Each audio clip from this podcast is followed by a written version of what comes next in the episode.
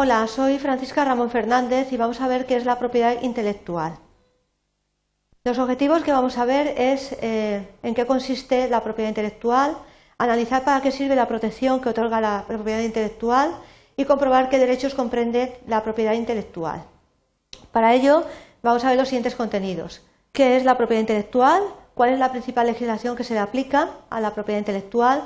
Los derechos que comprende y luego eh, analizaremos el derecho moral de autor, el derecho patrimonial y los derechos conexos o afines al derecho de autor. Bien, la propiedad intelectual es el derecho que tiene el autor sobre una obra de carácter literario, artístico o científico. Bien, es muy interesante que veáis que no solamente es una obra de carácter literaria, como una novela, sino que puede ser una obra artística, una pintura o una obra de carácter científico, un artículo de investigación.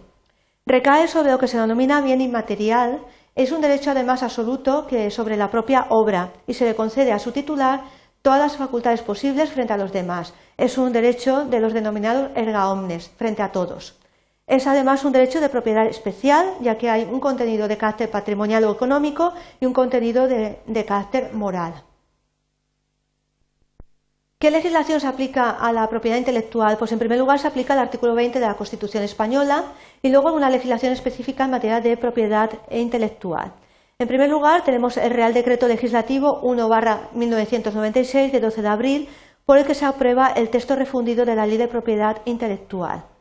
Y luego hay que tener en cuenta que este texto ha sido modificado por la Ley 23 2006 de 7 de julio que modifica el, el texto anterior del año 1996. Pero también se aplica la Ley 19-2006 de 5 de junio, que amplía los medios de tutela de los derechos de propiedad intelectual e industrial y establece normas procesales para facilitar la aplicación de diversos reglamentos comunitarios.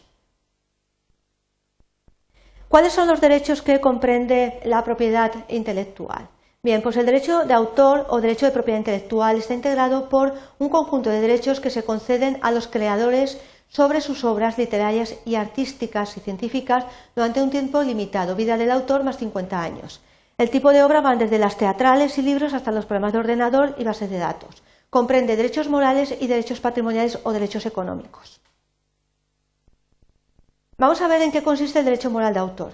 Pues es un conjunto de facultades que mm, tienen una característica extrapatrimonial, extraeconómica, que el ordenamiento jurídico atribuye al creador en atención al reflejo de su propia personalidad que se manifiesta en su obra, de tal manera que comprende la facultad de decidir si la obra ha de ser divulgada, exigir el respeto a la integridad de la obra, decidir la retirada de la obra y además su paternidad o autoría. Tiene la característica del derecho moral de autor de que es un derecho irrenunciable, es intransmisible inter vivos, pero se puede transmitir de forma limitada después de la muerte, mortis causa. Atención a que es intransmisible en vida, pero se puede transmitir después del fallecimiento. Por su parte, el derecho patrimonial es un derecho de carácter económico, es el derecho a explotar económicamente la obra. ¿Qué significa? Pues obtener beneficios económicos que la obra reproduzca, poder reproducirla, distribuirla y comunicarla de forma pública y también transformarla.